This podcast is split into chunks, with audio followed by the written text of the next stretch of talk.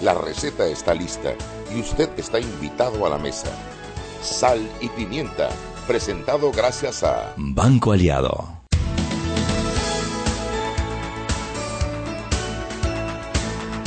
Bienvenidos, buenas tardes, bienvenidos a Sal y Pimienta, un programa para gente con criterio, Mariela. Como yo, que llegué más temprano que Chuy hoy. Como yo. Chuy, este programa no puede comenzar si yo no aviento al aire a Diana Martans. La aventamos con números. Con- espera, primero que cumple años, mana, no te voy a decir cuántos son porque... to you, happy birthday to you.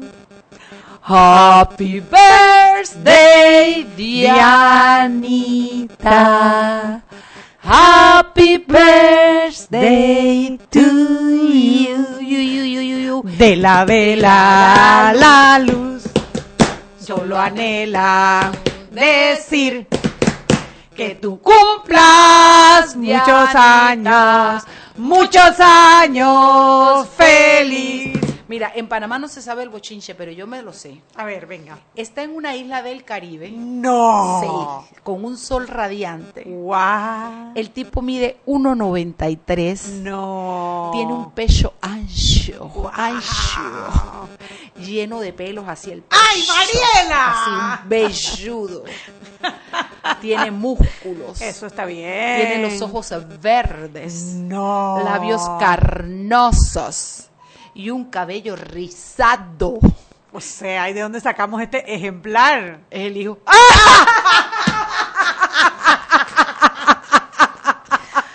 Ay, Dianita, no sirve. Esta amiga tuya no sirve. Pero es que no está en el Caribe, está en Tennessee con el hijo. Pero bueno, cuando ella venga habrá rumba para comer y para llevar para la casa. Así mismo, un abrazote, Diana. Sí, que Ojalá. cumplas otros 90 años que no se te notan, Dianita. Me va a matar, Nos pero como ahora no puede, que está lejos. Chuy, ¿qué tenemos para hoy? Ah, yo no sé mañana, yo no sé mañana si estaremos juntos, si se acaba el mundo. ¿Cómo te ha gustado esa canción? Bueno, ah? porque yo no sé mañana, pero hoy canta Chuy. Admitieron la impugnación eh, de Ricardo Martinelli. A ver, ¿qué significa esto? Los magistrados del Tribunal Electoral fallaron en contra de la decisión de la jueza Rengifo, en primera instancia, que había rechazado la admisión de la impugnación de Ricardo Martinelli como candidato a diputado y alcalde. Ella había dicho que no la admitía por forma y los magistrados, eh, en un fallo dividido, decidieron admitirla que la, que la admitieran. Entonces ahora la jueza que dijo, bueno, como dicen los magistrados, vamos a admitir la eh, impugnación y ahora toca darle traslado tanto a la Fiscalía Electoral como a los abogados de Ricardo Martinelli y ese traslado demora dos días. Después de eso entonces iniciará, eh, bueno, no sé si aquí tenemos al, al ex fiscal Boris Barrios que nos podrá dar Al más que sabe, detalles. hombre, al que Sí, sí, sí, sabe. sí. Yo hasta ahora estoy leyendo los, los titulares de la noticia. Ahí vamos a entrar eh, en detalle ahora después de que, de que, De que la llame prensa la prensa, llame. que ya viene, ya viene en camino la llamada. Son unos runchos lo de la prensa, porque como no tenemos teléfono, tenemos que llamarlo nosotros. Pero tenemos que hacer la aclaración porque ayer dijimos que íbamos a solear la compañía si no venían a arreglar el cable. Ya hoy arreglaron el cable, Pero falta la no digas segunda fase. nombre, no, no, no, nombre porque ya no los arreglaron. Espérate, ¿qui- ¿a quién tenemos hoy? A Henry, a Henry lo tienen trabajando el doble. Vamos llamando. Henry, vamos a llamar a. Henry Cárdenas del diario La Prensa para que nos ponga al día sobre las últimas noticias aparecidas en el diario La Prensa. ¿Y qué otra noticia hay buena por ahí antes de que Henry cante? Bueno, el hoy por hoy y el- la, el- la prensa tiene dos artículos muy buenos el día de hoy. Uno sobre el clientelismo en Capira, con mucho detalle, muchísimo detalle. Bueno, aprovechamos que tenemos hoy al exfiscal Boris Barrios para que nos hable un poquito sobre ese tema. Y la otra noticia tiene que ver con eh, un, el caso de alias Marshall, que hoy estuvo en audiencia. Eh, alias Marshall es, eh, fue detenido en una balacera que hubo en Amador hace unos días y fue llevado a Punta Coco. Hoy en la audiencia de garantías ellos estaban eh, apelando la decisión de la detención y entiendo que se queda detenido. Bueno, Como pero en ser. la prensa, y yo por eso se los recomiendo, está todo el detalle del caso Marshall. En una investigación, mira, eh, primero que asusta, cuando tú lees eso y tú ves el grado de profesionalización que tiene el narcotráfico en Panamá, da mucho susto. Yo les recomiendo que entren al diario de la prensa o compren el diario de hoy porque la investigación está muy interesante. Además de la investigación que hicieron sobre el clientelismo en Capira. A ver, don Henry Cárdenas Potter. Buenas tardes, saludos a todos por allá. Saludos, cariño. Ya Chuy no te dejó trabajo, lo dijo todo. ¿Te demoraste, papá? ¿Te demoraste? No, no se preocupe, que eso se trata, ¿no? De, lo, de, intercambiar información. Bueno, este es uno de los temas que, los dos temas, hay un tercero, me imagino que otros tienen en agenda también, eh, lo del caso eh, de la impugnación presentada contra el presidente Ricardo Martínez y ahora queda en manos del fiscal eh, Peñalosa. Evidentemente ustedes señalan ahí que tienen un invitado eh, que va a dar luces sobre el caso. Es uno de los temas que se sigue moviendo. Eh, también el caso del narcotráfico con la detención de alias Marshall. Mucha, mucha información que tenemos en empresa.com para que puedan eh, ver y todo lo complejo que es esto y peligroso también al mismo tiempo, ¿no? Ahora, le tengo la otra, me imagino que la van a comentar, que es que el Ministerio de Gobierno certifica que Franz Weaver es idóneo para ser magistrado. que antes la tenían en agenda también. Eso, eso, eso, eso es, ay, dale, no voy a caer, no voy a pecar, dale, dale. bueno, de acuerdo con el Ministerio, Weaver cumple con todos los requisitos establecidos por la ley 67 de, de 2008 que crea la jurisdicción de cuentas. Establece que los requisitos para ser magistrado del Tribunal de Cuentas son ser haber, eh, ser panameño, haber cumplido 35 años de edad, estar en pleno goce de los derechos civiles y políticos, ser graduado en Derecho y haber ejercido por lo menos 10 años la profesión. Así que ahora resta solamente el procedimiento eh, que se vaya a cabo en la Asamblea Legislativa. Evidentemente habrá otros candidatos, sin embargo, el nombre del, señor Weaver es el que más eh, suena y en la tarde eso, las visitas, se dispararon los comentarios en el Facebook de la prensa bastante también, evidentemente un tema que genera mucha polémica y todo en medio de una campaña política, ¿no? Ay, yo nada más me pregunto, Chuy, ¿serán capaces de nombrarlo? ¿Qué te puedo decir yo, Mariela? Mira, te voy a poner un ejemplo. Dos, dos palabras. Alberto Cigarrista. Sí, es verdad. Explícame qué diferencia hay. Sí. Bueno, Henry, ¿alguna otra cosa? Bueno, eh, para mañana profundizamos más con esos temas eh, y bueno, estaremos pendientes de, de prensa.com para darle la actualización y mañana conversamos pues. Dale, Henry Potter Cárdenas, nos vemos mañana. Y a usted que nos escucha, recuerde que toda la información que usted necesita conocer está en el diario La Prensa, donde la Chugui y yo nos mantenemos al día de los acontecimientos del país. Mira, Net, quedan cinco minutos para que acabe este bloque y yo me lo voy a sacar del alma ya. Tú puedes creer que en este país estamos en esos niveles. Ese es el, ese es el que está apto para diputado. Hoy escuché eh, eh, las declaraciones de Alma Lorena Cortés en representación creo que del partido Alianza, no sé, pero como abogada frente a la situación de Ricardo Martinelli, yo me pongo a pensar, ¿tú crees que este país se merece como diputada y cuestionando leyes y cuestionando todo a una mujer que la han visto borracha en el piso en una pelea callejera?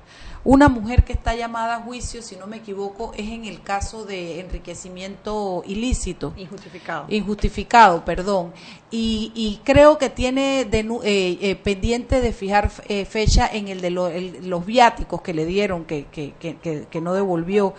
Una mujer que sus vecinos de San Carlos le armaron una canción para sacarla y que, porque no la soportan por lo, por lo, lo, lo, lo escandalosa, lo vulgar que es en el vecindario de esa casa de la playa. Esa es la mujer que está dando la cara por esto, el partido, y entonces una mujer como ella, candidata a, diputada de, San Miguelito, un tipo como Weaver, sí, los títulos lo tienen y la edad la tienen y han sido abogados, pero eso es lo que este país merece. Mira, yo creo que es importante que toquemos un poquito ese tema en profundidad. Son dos casos. Uno, expediente 36814, donde hay un llamamiento a juicio en el juzgado 12 pendiente de audiencia preliminar, ya que no se pudo realizar por el fallecimiento de uno de los defensores. Y esto tiene que ver con el cobro de los viáticos. Y el otro caso está, es la Fiscalía Sexta Anticorrupción por el delito de enriquecimiento injustificado. Eh, se fue con llamamiento a juicio y quedó radicado en el juzgado cuarto. Se está resolviendo todas las incidencias sin darle la razón a la imputada y ni siquiera se ha fijado fecha de audiencia preliminar. Este es uno de los temas que nosotros tenemos que está afectando todo y es el cómo se demoran en dar las fechas de las audiencias. Además de todas las de los recursos que usan para estar pateando y pateando y pateando y pateando la para, pelota para, para, para, para, evitar enfrentar, oye, si tú tienes tus pruebas de que eres inocente, ¿por qué no vas a juicio y ya? Y se acabó y muestra y que cierren ese caso, ¿no? Mañana, por ejemplo, se inicia nuevamente el juicio, se reinicia el juicio de Ricardo Martinelli por el caso de las escuchas telefónicas que fue suspendido por casi dos semanas por una incapacidad que presentó de un médico privado, eh, que ya fue, pues ya eh, medicina legal y ciencias forenses dijo que sí, en efecto, el hombre tiene depresión y ansiedad, pero eso no justifica que, que, no, no, que no vaya a juicio. Y hemos perdido dos semanas en un caso que es tan importante para todo el país.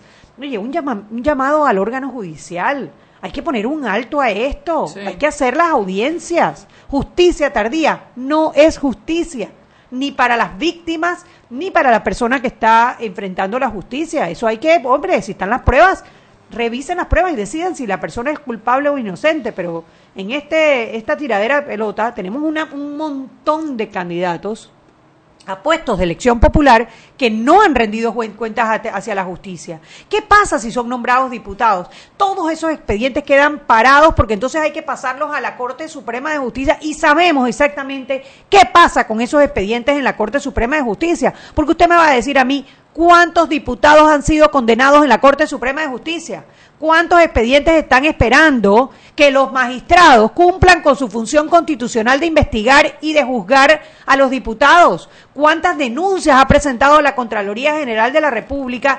¿Cuántas compulsas de copia ha pasado el Ministerio Público? Y están durmiendo el sueño eterno en las gavetas de los magistrados. Hay magistrados, por ejemplo, el magistrado Oiden Ortega, que acaba de salir de ser magistrado y no avanzó ni un centímetro en el caso de la comida deshidratada de Ricardo Martinelli. O sea, no puede ser. Los panameños no somos tontos, nos damos cuenta de la impunidad que hay en los diputados de la Asamblea. Y para acabar, la justicia ordinaria no está haciendo su labor, porque por cualquier excusa eh, abandonan las audiencias y después no le dan fecha. Y entonces, ¿hasta cuándo? ¿Cuándo va a haber justicia en nuestro país? Ah, pero para Pedro Pablo de la calle, a ese sí, ese sí tiene que meterse en, el, en el, ese sí lo meten preso, sin derecho a fianza, y las audiencias entonces cuando, cuando se les ocurra, no puede ser.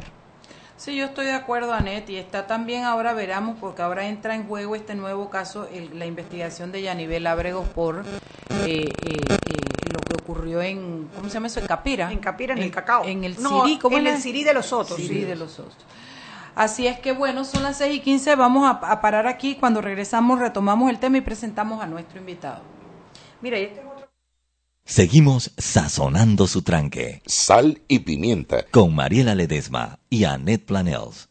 Ya regresamos. Siempre existe la inquietud de cuál es el mejor lugar para cuidar su patrimonio. En Banco Aliado tenemos la respuesta. Presentamos el nuevo plazo fijo Legacy porque creemos en el valor del ahorro, la conservación y rendimiento de su capital y el fortalecimiento de su patrimonio. Banco Aliado, vamos en una sola dirección, la correcta. Si elegiste el mejor vehículo para ti, tu familia o tu trabajo, deberías hacer lo mismo con el lubricante. Ahora Terpel te ofrece una nueva familia de lubricantes de última generación, desarrollados con tecnología americana para proteger y evitar el desgaste en cada tipo de vehículo, pero inspirados en un motor más importante que el que mueve tu auto. Máxima protección y mayor rendimiento para el motor que mueve tu vida. Nuevos lubricantes Terpel. Joven, ayúdeme. Me dijeron que por aquí hay un lugar donde puede encontrar sillas de rueda, andadera y eso. Casualmente vengo de ahí. La casa del médico es el lugar donde compro todo lo que necesito si de salud se trata. Y la gran mayoría de los médicos compramos ahí. Joven, ¿y cómo están los precios? Excelente, los precios justos y tienen también equipos para alquilar. La casa del médico, sillas de rueda de todo tipo y tamaño, andaderas, muletas, camas hospitalarias y todo lo que necesita el profesional de la salud para beneficio del paciente. Ubicados en Panamá, calle Justo Arsemena y en Chiriquí, Plaza Luar, local 1 a un costado del Hotel Ciudad de David, la casa del médico. Contáctanos al 207-6300 en Panamá o al 787-0028 en David y síguenos en nuestras redes sociales de Instagram y Facebook. Y en la casa del médico usted puede encontrar el glucómetro VivaCheck, amplio rango de hematocrito de 0 a 70% capaz de evaluar recién nacidos, mujeres embarazadas, pacientes con anemia y otros. 900 memorias con fecha y hora. 5 segundos de tiempo de respuesta, puerto USB para transferencia de datos, incluye 10 tiras de prueba. Glucómetro VivaCheck de venta en la casa del médico justo a Rosemena y en David Chiriquí. ¿Qué planes hay para el verano? Sácale el máximo a tu verano con ilimitada de Claro al adquirir un plan postpago de 28 balboas. Además, recibes SMS y minutos locales y al extranjero. La red más rápida de Panamá. ¡Claro! Promoción válida del 1 de enero al 31 de marzo de 2019. Para mayor información visita www.claro.com.pa.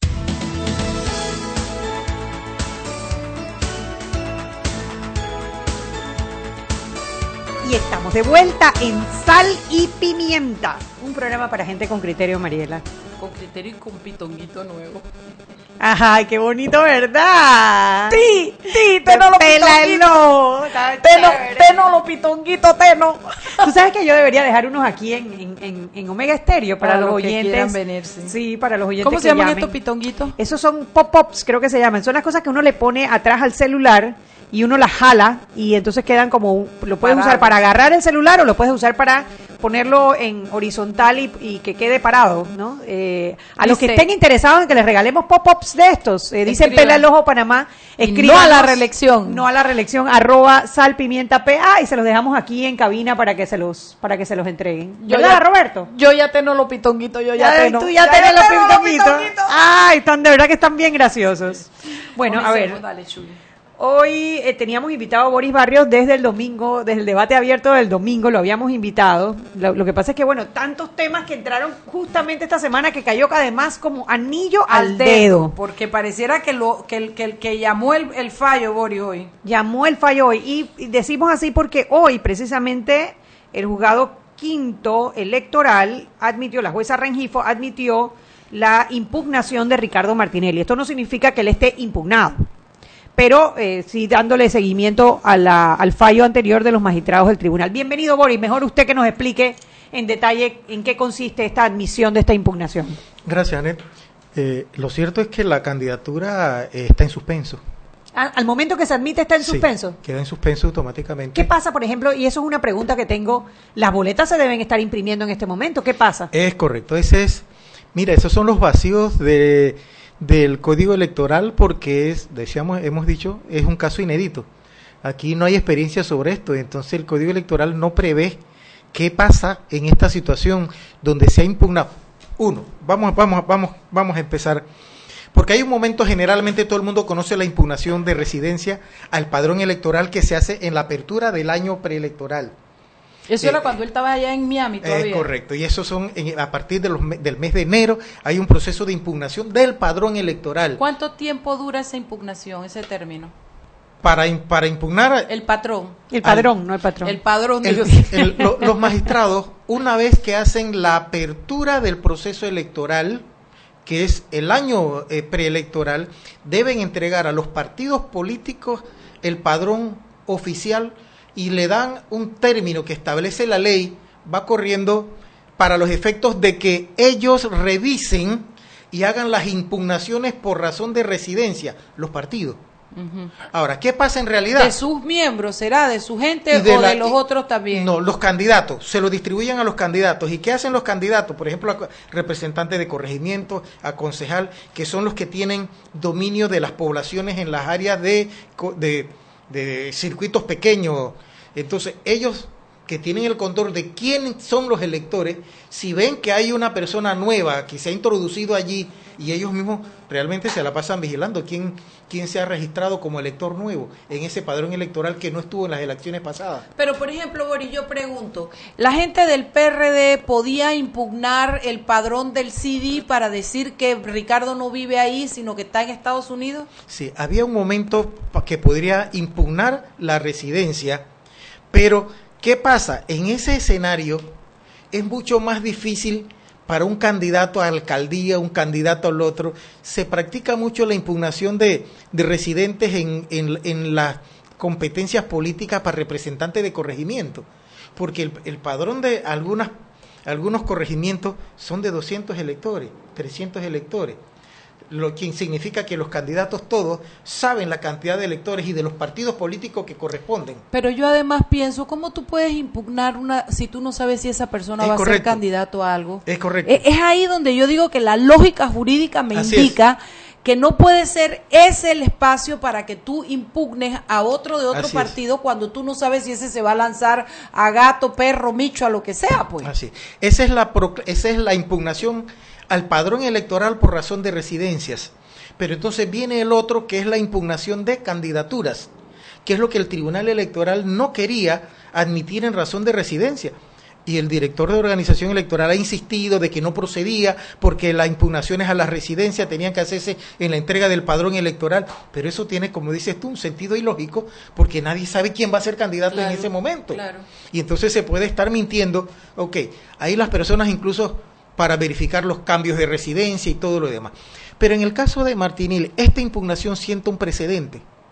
Y es que por primera vez se admite una impugnación contra un candidato a diputado y alcalde en el periodo de postulación del partido político y no en la impugnación al padrón electoral. Entonces, por primera vez se sienta un precedente que para mí lo celebro, porque el Tribunal Electoral se había negado a admitir impugnaciones en este escenario y en este sentido. Entonces, creo que se está abriendo una puerta para corregir errores, para que eh, los partidos, eh, los candidatos puedan revisar impugnaciones hechas a estas alturas. Ahora, el problema es, mis queridas amigas, estamos en el mes de abril, marzo, terminando marzo se abrió término para el fiscal electoral. El fiscal electoral fue nombrado por Martinelli. Tengo claro que él no se va a oponer. Yo casi estoy seguro de que, se, de que va a, a- oponerse a la impugnación. Casi estoy seguro. Porque ¿Cuánto toma posesión entonces la chica que, que acaba de, de postular eh, eh, eh, Varela? fue ratificada en la Asamblea. No, todavía, no ha pasado por el proceso. No, todavía, Ah, no. todavía. Significa que todavía sí, va a ser en- Boris Barrio. de- digo, va a ser. eh, Él está en el cargo, sí. A él le corresponde, y aun cuando ya fuese designada, todavía habría un tiempo y no cubría los dos días que le corresponde del traslado al fiscal electoral, que son dos días para que emita un criterio a favor o en contra de la admisión de la impugnación. Pero yo creo que aquí las cosas se van a complicar en razón de tiempo. Y como decías tú en antes, en la nómina ya no hay tiempo.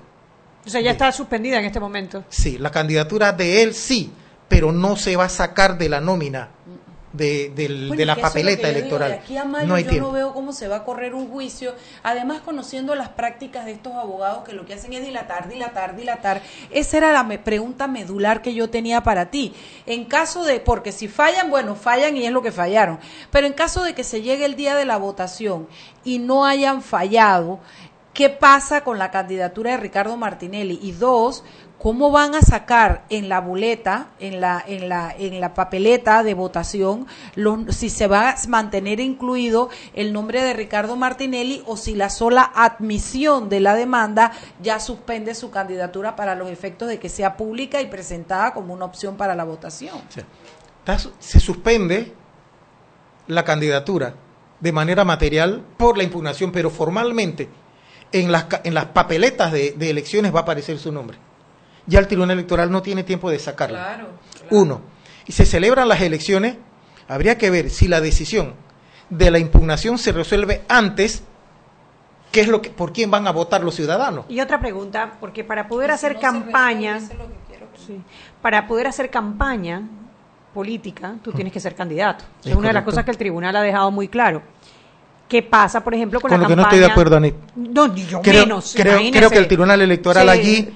sí. eh, Qué bueno que lo diga. No sé, se fumó una cosa rara, porque no es posible que le pueda... Ahí sí afecta la libertad de expresión. Por supuesto. Y, y está interfiriendo con derechos fundamentales del ciudadano, no solamente a la libertad de expresión, sino de asociación, de otras cosas más, porque el ciudadano tiene derecho a opinar.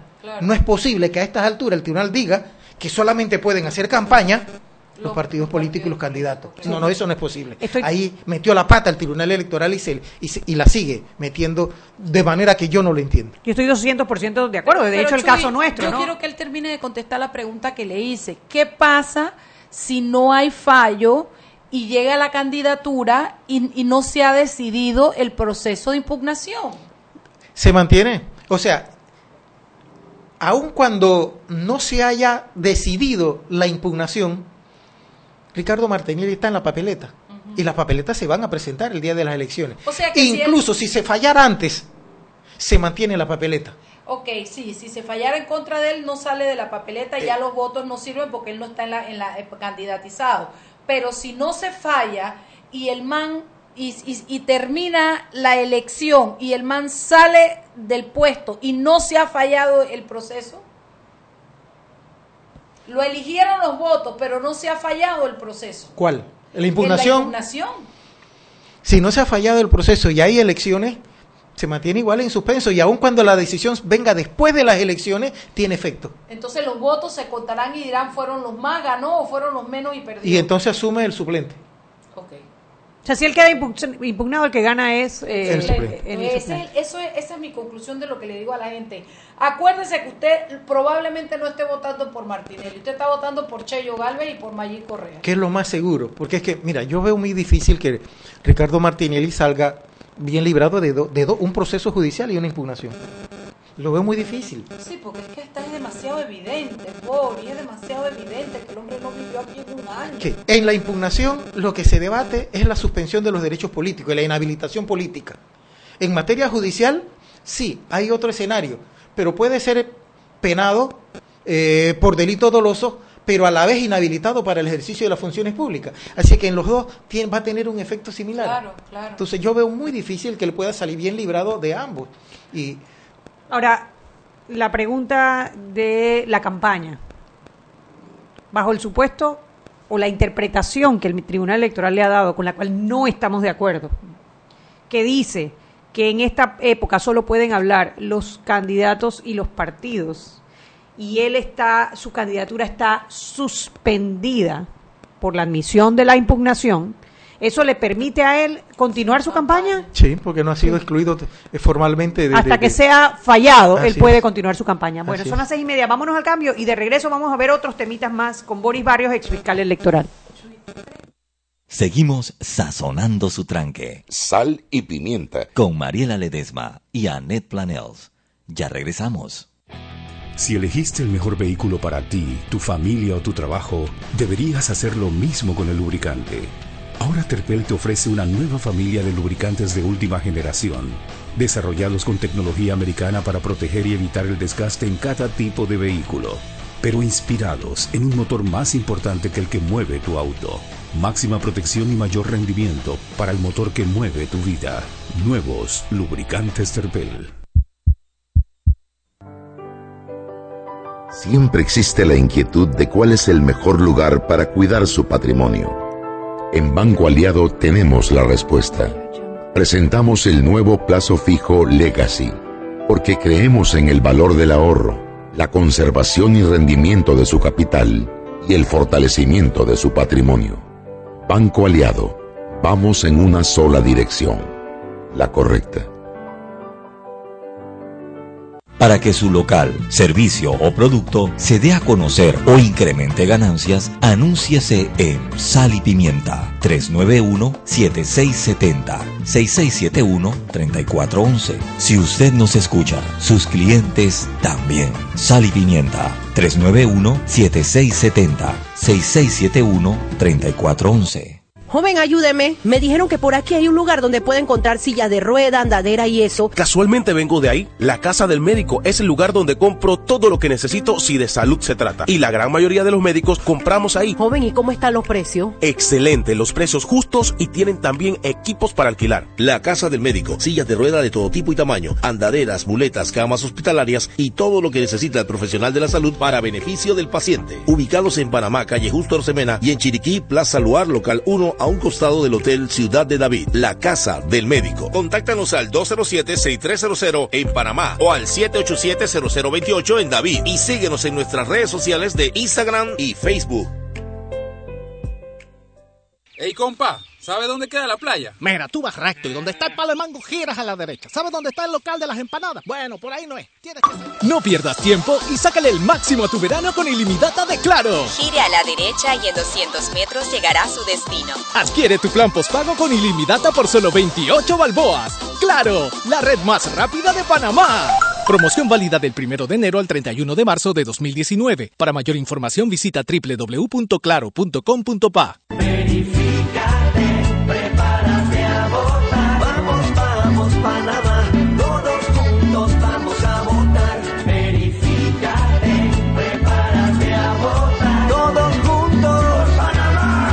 momento de verificarte. Entra a verificate.pa o llama al 811 Conoce tu centro y mesa de votación para las elecciones del 5 de mayo 2019. Haz tu parte. Tribunal Electoral. La patria. La hacemos todos.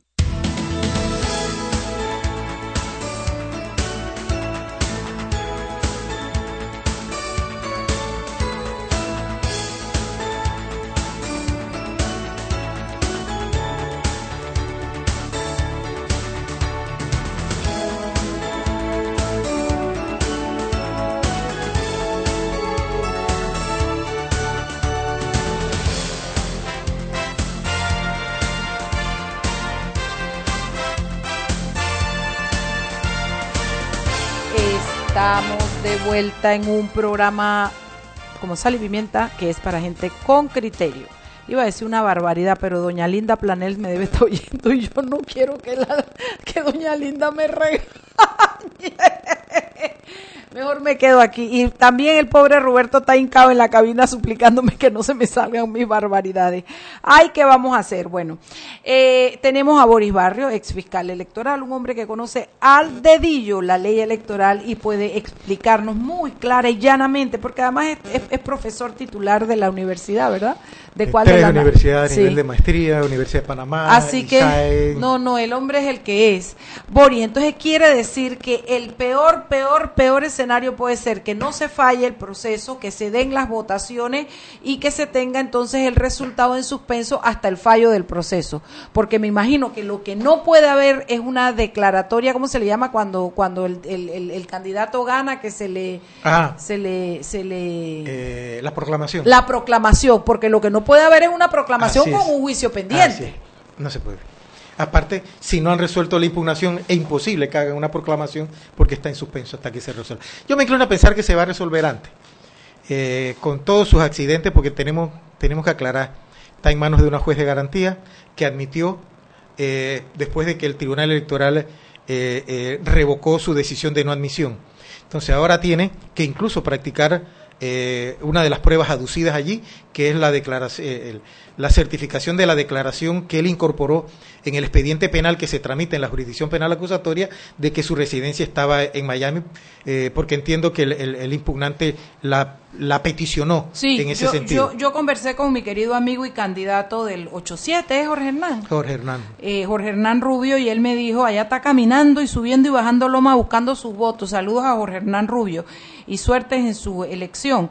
Esto, eh, él me dijo que él no la aportó porque no la tenía, pero sí pidió, la, la, la, la, la, pidió, o sea que el, el tribunal debe oficiar al Así es. juzgado penal para que le entregue copia autenticada de esa declaración, Así que es. es la base más sólida que tiene la impugnación, porque es el momento en el que el propio Ricardo Martinelli declara ante una eh, ante la justicia panameña que su su su eh, domicilio en los últimos tres años fue eh, Estados Unidos. Y que lo notificaran allá. Exacto. Porque eso lo, lo quiso utilizar para hacerle la Para- vida de cuadrito al ah, Tribunal claro. Judicial, pero entonces ahora es una espada que le va a caer encima. Bueno, tú sabes qué pasa, Boris, que eso es lo que le ha pasado a, a, a- a Martinelli en todo, porque como él es tan inconstante en sus cosas, hoy te dice que tiene cáncer, mañana era mentira, hoy te dice, no importa. Es, es- es como que la, la verdad para él no es una cosa fija, es algo que yo veo que él maneja y dice y después desdice y se contradice. Entonces, eso se le voltea muchas veces porque para una situación como esta, que es donde yo digo, a veces me pareciera que no es que tienen una defensa que tuvieron tres años para planificarla y, y- mirar todos los escenarios, sino que a veces como que siento que van im- improvisando en el camino, porque ¿cómo van a poner, cómo van a decir esto y le permitieron decir que él vivía en Estados Unidos. Cuando tú haces un peso de, la, de, de, de, de lo que te puede afectar una declaración de eso, tú tienes que haber pensado que él podía ser candidato, tú tienes que haber pensado que en un año antes, todo lo tendrías que haber pensado. Eso es lo que a veces a mí me da pie a decir que ellos improvisan en el camino. Tú sabes, mira, yo me pongo a pensar a veces que se trata de buenos abogados, No, yo no creo que sean de, excelente, de excelentes el cliente abogados. es el que es difícil. Sí. Y tú y yo Ese- sabemos lo que, lo que significa Ese es el tener un punto. cliente difícil. Cuando el abogado no tiene control del cliente, yo, ¿cómo decirlo? Bueno, Martinelli está pagando bien a sus abogados. Seguro. Quedarme allí porque me están pagando bien, pero encima no tener el control del cliente. Sí, sí. y estar acondicionado a tratar de convencer al cliente de la razón legal, pero el cliente tiene otro criterio y no hace caso al No, y abogado. cuando tú crees que lo convenciste, lo manda a declarar y el tipo dice lo que le Dice da otra la cosa, total. Entonces yo creo que el problema de la defensa de Martinelli es esa, porque yo no puedo pensar que los abogados que tiene Martinelli, que son gente probada, sean malos abogados. Yo simplemente creo que, y yo traté a Ricardo Martinelli personalmente cuando yo ejercí el cargo y antes de haber renunciado a mi cargo, y es una persona muy difícil. Es una persona autoritaria. eh, y aparte de eso, que hoy conversas con él una cosa y mañana él decide otra. Entonces es muy difícil para un abogado eh, tener un cliente de esa manera. No tiene control sobre el cliente. Debe ser trauma- traumático. Y las veces que a mí me ha pasado que he tenido clientes así, yo me he tenido que ir porque uno mismo queda metido en problemas. El cliente lo mete a uno en problemas. Entonces, frente a ese escenario, creo que parte de los errores que no es que la, la- la defensa no tenga la competencia ni la capacidad, sino que el los cliente ha sido muy difícil. Lo que pasa es que también ahí ha habido algo raro con lo- no sé si rara es la palabra Boris, pero algo que yo tampoco he entendido mucho que abogados como Carlos Carrillo, por ejemplo, que es un tipo al que yo le he tenido tanta admiración siempre como penalista. Estamos igual. Yo respeto mucho a mi amigo Carrillo. Pero que terminen dándole la razón, que terminen actuando eh, eh, y quedándose. Carlos no necesita los honorarios de Martinelli, eso sí te lo puedo decir. El- Carlos es un hombre que ha sido exitoso desde Sí, mucho antes que es cierto. apareciera Martinelli, pero terminan siguiéndole y creyendo que de verdad es inocente. Bueno, no, porque ellos han sido, por lo menos en eso han sido honestos, Boris, en decir que esto ellos no están hablando de la inocencia sino de la legalidad de los actos en la medida en que se van cometiendo los actos de los tribunales los fallos los recursos ellos se refieren es a la parte técnica ellos no entran jamás a hablar de la inocencia de Ricardo Martinelli jamás Mira que ese es un punto, y, y conociendo a algunos de los que están allí, porque lo que creo que busca la defensa en un momento determinado es llegar a, a la Comisión Interamericana de los Derechos Humanos y a la Corte Interamericana. Claro. Pero esa mentalidad, eh, ok, pueden haber vicios del procedimiento, del proceso, pero en un caso como este no le va a resolver los problemas ahora, sino hasta dentro de 10 años. Lo- un fallo, ir a la Comisión y Interamericana. tampoco importa porque si lo condenan en Panamá la corte puede decir mí si nos puede obligar a pagar plata y todo lo demás pero preso está Y al final, Eso se queda. y al final la decisión va a venir después de 10 años. La reparación después de 10 años, el reintegro después de 10 años, es muy, muy difícil. Eso es para procesos comunes donde la persona no tiene en estos momentos, por ejemplo, sí, yo Ricardo Martinelli tiene la necesidad de resolver porque es candidato y no quiere que lo saquen de la, de la candidatura, que, que la impugnación no proceda, sí, pero está muy difícil que lo logre. Frente a ese escenario, eh, desde mi punto de vista, yo creo que él debió haber buscado otro tipo de estrategia, que no fuera la de estar en estos momentos de un proceso electoral inmerso en dos procesos. Muy difícil para él salir se salvó que nada más son dos por el tema de la especialidad pero pero que no entienden muchos abogados. Mira que el domingo que nosotros planteamos ese tema, hay colegas que no están claros en, en- en- en la perspectiva de que solamente se le podía juzgar por los delitos por los cuales la Corte pidió la extradición y no por otro, porque entonces sí caeríamos en violación de los derechos humanos. Exacto, pero por- no quiere decir que no existían Así otros es. y que no podían existir después que regresara a Así Panamá es. si no era extraditado un montón de delitos adicionales. Porque Por es eso es que caso- Camacho defiende como su bandera que él tenía 14 de- eh, eh, demandas, 24 demandas y que ninguna era por dinero y apropiación y etcétera. Pero es que pareciera que, que lo que pasa es que él no, te- o sea, se podían haber puesto 10 más. Pero, y cualquier- hombre, cuando, cuando Camacho hace esa aseveración, eh, también está cayendo en la mentira. Porque el mismo caso de las escuchas son cuatro delitos y uno especulado. Porque la máquina se perdió y la máquina fue comprada con dineros del Ministerio de Desarrollo Social. Cuando está, cuando eso además es un agravante por el por peculado de, de- pe- por haber utilizado el, el fondo del Ministerio de Desarrollo Social para comprar una máquina pinchadora y además que la máquina se perdió, eso es peculado. o sea, es él que sí yo está creo que acusado Camacho por ahí. habla es de apropiación, de que se haya apropiado de Bueno, pero la máquina se perdió. O sea, eh, que- que- que perdió significa que se la puede haber apropiado o desapareció. Lo cierto es que la máquina se compró para el Estado y ya no está y no se entregó al Estado. Hashtag ¿dónde está la máquina? Y, y aparte que estamos hablando de que es el Departamento de la Seguridad del Estado, que está dependiente indirectamente del presidente de la República. Que clarísimo, clarísimo, porque además él cambió la ley del Consejo de Seguridad. El Consejo de Seguridad respondía al ministro de Seguridad, si mal no recuerdo, y él cambió la ley en su administración para que respondiera a él, que eso es parte de lo que está en el Sí, expediente. Es otra de las cosas que hace y después se le voltea, Se porque le ahora por eso que está metido en el problema. Exactamente. Ahora, aparte del, del caso de Ricardo Martinelli en el Tribunal Electoral, hemos visto esta semana, bueno, el tema de Yanibel Ábrego y eh, los... Kathleen Levy. Y Kathleen Levy, exacto. Son los dos que han salido fuertes esta semana. En el caso de. Kathleen Hoy Levy... me han mandado dos videos más del interior, por eso eh, te comento que creo que el proselitismo político en materia de clientelismo Está fuerte para el interior. está muy fuerte frente, uno, a una fiscalía que no está haciendo el trabajo por una Es parte. que eso lo quiero preguntar. ¿qué, qué, cuál debe ser el papel de la Fiscalía Ese. Electoral en estos dos casos en particular? Ese. Eh, debería estar en la calle. En estos momentos hay un proceso electoral abierto, en campaña. Las fiscalías electorales, las dependencias, porque la Fiscalía Electoral no solamente aquí en Panamá, tiene despachos fiscales en todas las provincias y secretarías judiciales, no sé si todavía las tendrá, las creamos nosotros para los efectos de que tuviera en los campos, tuviera en las áreas, en la calle, no metida en aire acondicionado. Porque es que la Fiscalía Electoral funciona para esta temporada, para esta época, no para todas las épocas de, Yo te de hago los una años. pregunta, Boris. En eso que ocurrió con Yanivel Ábrego, si en ese momento, en vez de llegar Mauricio, hubiera llegado un carro de la Fiscalía Electoral, podía allanar, entrar para determinar el delito, lo podía haber hecho. Total, porque es flagrancia. Claro. es Total. flagrancia. Y levantar el acta allí mismo y, ¿Cuál, es, el- determinar cuál es total. exactamente el delito que se investigaría ahí?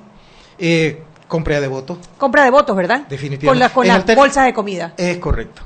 Porque, y lo dijo una, una sale en el video. Sí, venimos por que nos nos, van a dar y voy a votar por ella. Ahora, Así es. ¿qué, qué pena tiene eso dentro del Código Electoral?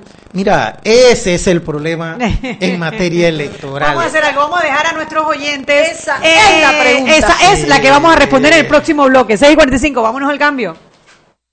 Seguimos sazonando su tranque. Sal y pimienta. Con Mariela Ledesma y Annette Planels. Ya regresamos. Si elegiste el mejor vehículo para ti, tu familia o tu trabajo, deberías hacer lo mismo con el lubricante. Ahora Terpel te ofrece una nueva familia de lubricantes de última generación, desarrollados con tecnología americana para proteger y evitar el desgaste en cada tipo de vehículo, pero inspirados en un motor más importante que el que mueve tu auto. Máxima protección y mayor rendimiento para el motor que mueve tu vida. Nuevos lubricantes Terpel.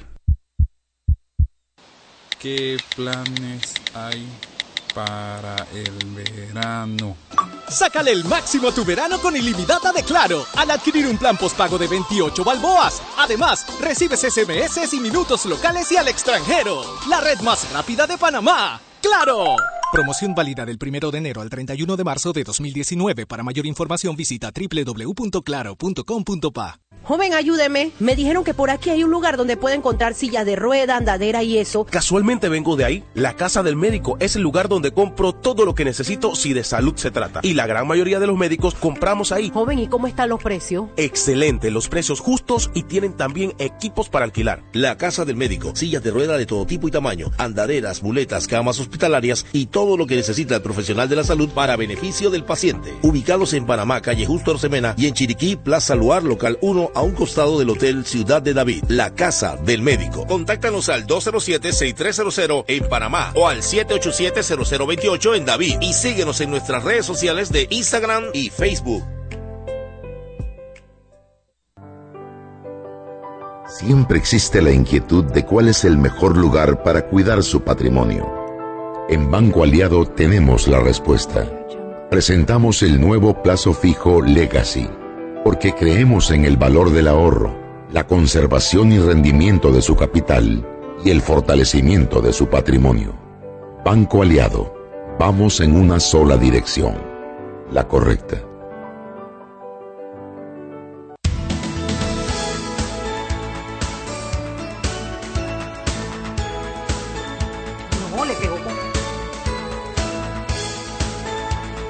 Y estamos de vuelta en Sal y Pimienta, un programa para gente con criterio, Mariela. Con criterio, con criterio.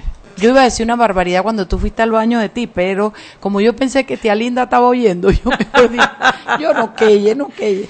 Oye, entonces quiere decir, ¿cuál, era la, ¿cuál es la pena? La pregunta que dejamos en el aire es ¿cuál es la pena que le podría caer a Yanivel Ábrego si fuese encontrada culpable de repartir bolsas y proselitismo político? eh, eh, eh, eh, perdón, ¿cómo se le llama eso? Ay, no, yo estoy que no doy pie con bola.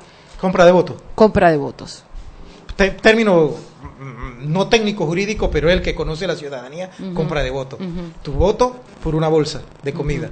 Tu voto por un eh, tanque de gas. Tu voto por sin tu voto, eso es compra de voto.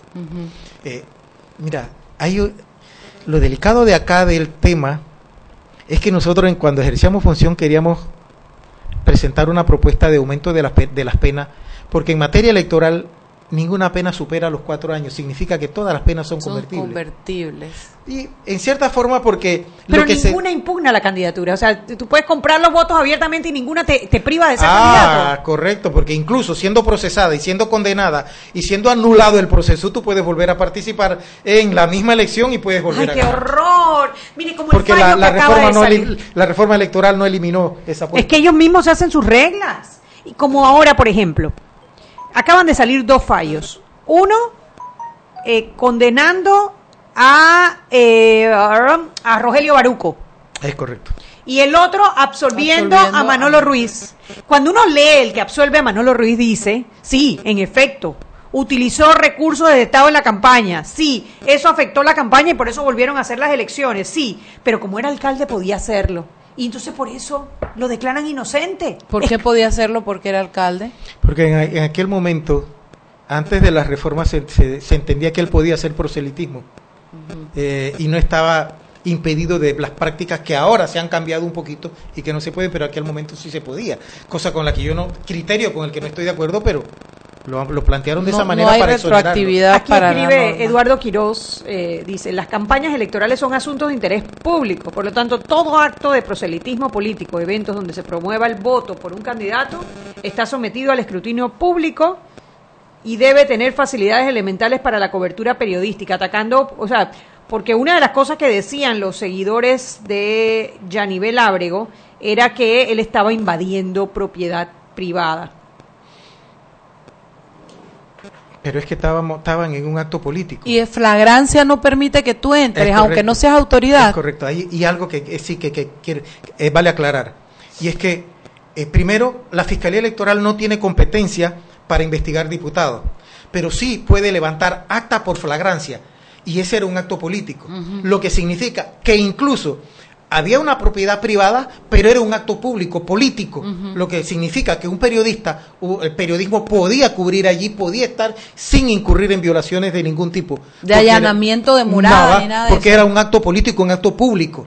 Entonces, frente a ese escenario, no vale ninguna acusación que le puedan decir que el periodista estaba invadiendo eh, eh, eh, propiedad privada si era un acto público y político. Además que se había identificado con su número de cédula y Es todo. correcto. O sea, eh, siguió el procedimiento que sigue cualquier eh, periodista eh, que se dedica a esta labor, ¿no? La próxima vez voy a ir yo, Venga. disfrazada. ¿De qué? De, de- De no sé, con la pata en el suelo Vengo voy a a ir. vengo a buscar mi, mi Sí. bolsa de comida. Sí.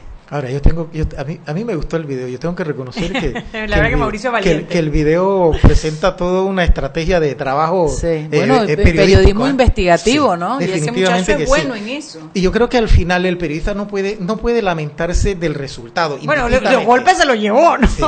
pero logró su cometido, Sí, ese lo es el periodismo. Informó, informó, esa es la labor Sí, del periodista. y produjo un efecto que de otra manera en el país no se hubiese producido. Oye, y la el le metió un palazo, le metió Sí, un palazo. claro, que le dio con, los- con un palo, la mujer, la que decía, Sí. ay, no, yo vengo a buscar mi canastita Hay de una comida", carita, pues, y cómo se transforma. esa foto y tan, tan, tan, le dio su palazo. Ay, pobre No, no, no, qué barbaridad. Me imagino que ella pensaba que la, la entrevista era para hacerle publicidad A pro- a la a- a diputada Yanivel Ábrego. y al final Yo- se le volteó. Sí, yo, yo, yo te quiero hacer una pregunta un poco genérica, eh, Boris Barrios, y es el hecho de que, ¿cómo ves tú como exa- ex, exalca- esa, exalcalde, ex fiscal, eh, que tiene un ojo, un ojo eh, técnico diferente al, al, al panameño común?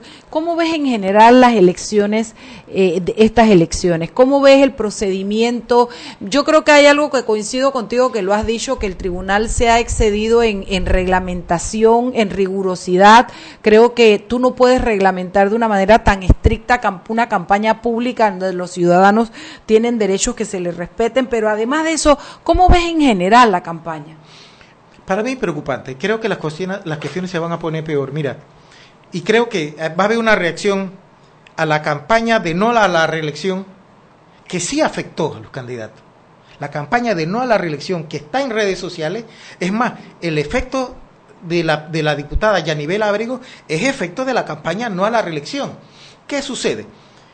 Ha afectado en los centros eh, eh, políticos de cabecera, de, la ciudad, de ciudades. Entonces el político ha tenido que irse a buscar su voto, su cliente político, más adentro, porque fuera ya las redes sociales lo han cubierto. Es posible que a donde, eh, donde se sucedieron los hechos periodísticos con Yanivel Abrego no hubiera ni siquiera eh, acceso a, a Internet, o esa familia no tuviera acceso a Internet. No están en el escenario político de no a la reelección. Entonces, el político se ha tenido que ir más a fondo a buscar su cliente político. Y yo creo que eso se va a agravar más. A mí hoy me acaban de mandar dos videos donde, en de provincia donde se da el fenómeno de la compra de voto, clientelismo político en áreas apartadas. Y creo que esa va a ser la, la tónica. Y frente a una fiscalía que no está haciendo su trabajo en esas áreas donde las fiscalías de cabeceras de provincia no están trabajando porque están encerradas en aire acondicionado, las secretarías judiciales tampoco están trabajando, no hay en estos momentos autoridad fiscalizadora del proceso electoral. Lo planteo en esos términos. O sea, que estamos a la deriva. Sí, en A estos momentos no hay una, una entidad fiscalizadora del proceso electoral. Y no veo la porque eso no propiamente le corresponde al Tribunal Electoral. No, es a la fiscalía. Es a la Fiscalía Electoral. Eh, no hemos tocado el caso de Kathleen Levy, creo que es importante también porque también es un caso Sí. de clientelismo político. Sí. ¿Cuál sería su, por ejemplo, cómo debería cómo debería proceder el fiscal electoral en el caso de Y si, Kathleen tú, Levy? y si tú con tu ojo de fiscal ves delito en esa oferta de trabajo, sin decir si era en el Estado, si era en la empresa privada, pero si ves delito en esa oferta de trabajo a cambio de voto. Definitivamente que sí. Ok. Inclu- Incluso está más clara que en el caso de, de, de Yanivel Ábrego. Yanivel Ábrego estaba en un evento abierto. No se le, no se le vio a ella en el en- en momento haciendo, haciendo nada, sino a su equipo de trabajo. Y su, fue su equipo de trabajo, sabiendo que ella estaba ahí, la que agredió al periodista. Pero en el caso de, Kathleen Levy, es ella personalmente la que sale haciendo la oferta de eh, trabajo por voto. Entonces es más directo todavía. Ok, la Fiscalía Electoral no tiene la potestad de investigar a un diputado, pero sí tiene la potestad de formalizar la denuncia. Y, y la- el lugar que desde mi punto de vista es el adecuado es el despacho de la Procuradora para verificar, porque eh, quien juzga a los diputados es la Corte Suprema, pero la Corte Suprema no investiga. Es por eso que exige que se le presente una prueba idónea, la prueba sumaria. Y la prueba sumaria solo la puede constituir eh, la Procuraduría General de la Nación, que es la competente de la investigación. Entonces, la Fiscalía Electoral no tiene competencia para investigar, pero sí para formalizar denuncia para que se inicie. Porque tampoco la Procuraduría General de la Nación va a salir a investigar a un diputado por un delito electoral porque no es su competencia. No sé si logra explicar. La competencia es de la Fiscalía Electoral. Formalizar la denuncia para, que la Procuraduría. entonces al- a la Así Corte es. Suprema de Justicia. De lo contrario, no presentarla directamente a la Corte porque la Corte no Entonces, hace esa denuncia que admitió, que, que hizo Mauricio Valenzuela frente al despacho de la Procuradora, ¿dónde va ahora? Va a la Fiscalía Electoral. No, no, es que son dos denuncias distintas. Una denuncia es el delito electoral de compra de votos y esa va a la Fiscalía Electoral. Ah, y la otra La es la otra de los de daños, de agresión. Esa es la que va al- a, la Corte. A- eh, esa va, bueno, sí, va al Ellos tienen que remitirlo a la Corte porque es un y la parte que, que corresponda a Yanivel Ábrego debería ir a la Corte Suprema de Justicia, porque Pero también yo- hay agresores que no son diputados. Pero ya les corresponde a la Procuraduría eh, armar lo que se denomina la prueba idónea, la prueba sumaria, para los efectos de enviar el expediente. Que a sería el, el video. el video. Y legitimar quién tomó el Y video, la declaración, identificar exacto. las personas que están allí para los efectos entonces y la otra dijo su nombre y cédula al aire. Ah, sí, todo completo. No, ellos tienen Sí. identificadas a las personas clarísimo, Sí, sí, clarísimo. correcto. Clarísimamente identificada y de hecho la propia Yanivel Ábrego al hacer un comunicado aceptó que También, estaba presente en el acto correcto. cuando se dieron los hechos. Es correcto. O sea, eso la hace partícipe de la, del Wow. delito que se cometió. Bueno, yo te voy a decir una cosa, lo que sí es cierto es que en esta campaña los diputados tienen que estar con ojo por todo lado de la cabeza porque no les es tan fácil como les era antes, Antes. violar Así la es. ley y pasar por encima de la norma Así y que es. no en se cualquier, descubriera. en cualquier esquina del país, por, por, remota que sea, alguien tiene un celular Y, con una y cámara. no, y la gente te está cogiendo la bolsa de comida y te está filmando. Eh, o ¿Me te está- estás negociando con Porque- el trabajo y te está filmando. Claro, porque esa campaña de no a la reelección tan fuerte ha calado mucho adentro de la de la población y la gente está indignada por eso. Entonces te están cogiendo la bolsa, te están cogiendo los de pero están acreditando que estás cometiendo el- el- la, la falta, el delito, ¿no? Mira, cual. Siri de los Sotos queda lejos. Ojo, dos horas adentro de la que Interamericana. Queda lejos. Ahora bien, la señora Yanibet Ábrigo hizo carretera hasta allá. Sí. porque ella tiene finca por allá. Pero eso está lejos. Quiero que sepan que eso está bordeando Colón. De Sirí de los Sotos, tú coges una lancha y quedas en Colón. Eso está del otro lado. eso está tú. lejos para que los políticos se vayan a los extremos hoy día. Por lo que tú estás diciendo, porque en las ciudades están vistos, en las ciudades no pueden hacer eso ya, entonces se van a, la- a las áreas apartadas, pero ahora las áreas apartadas, en cualquier lugar, tú te encuentras con una persona que tiene un Un celular. si es que es la única manera que tienen para comunicarse con el mundo. Sí, ahora le cuesta más, un poquito más. Bueno, mi Bueno, por lo querido. menos queda el escarnio público porque legalmente está como difícil la cosa. Es ¿no? que no tenemos la varita mágica para resolver los problemas ya, Anet. Lo que se hace es adelantar un paso a la vez, un paso a la vez. La pelar el ojo. Eso lo- pelar el ojo, la campaña de no a la reelección, que la gente tome conciencia de cuál es el papel que tiene que jugar y entienda qué no debe hacer. Entonces, esto es una esto es una lucha de generaciones, esto no es algo que va a cambiar del día a la noche, pero por lo menos se está empujando en esa dirección, no es tan fácil como les era antes. Boris Barrio, rico haberte tenido aquí. Oye, de Gracias. verdad no pierdas el camino. Qué cosa que no te habíamos invitado antes. eh, error Anet, mío. porque ya yo le había dado tu teléfono Ah, ay, cómo es cuentera. Así, y esa, ella dice que es mi socia. Ella Gracias a ustedes por la invitación y ha sido muy amable y la pasamos muy bien aquí. Qué bueno, me alegro. Y a Sobre ustedes. todo los dos bocatonis que te acabas de tomar aquí. Mañana, viernes de Agua, peques. Viernes de peques. Esperemos que haya peques. Esperemos que haya peques. Habemos peques. Habemos peques. Y hasta mañana. Hasta mañana. Hemos presentado Sal y Pimienta. Con Mariela Ledesma y Annette Planels. Sal y Pimienta.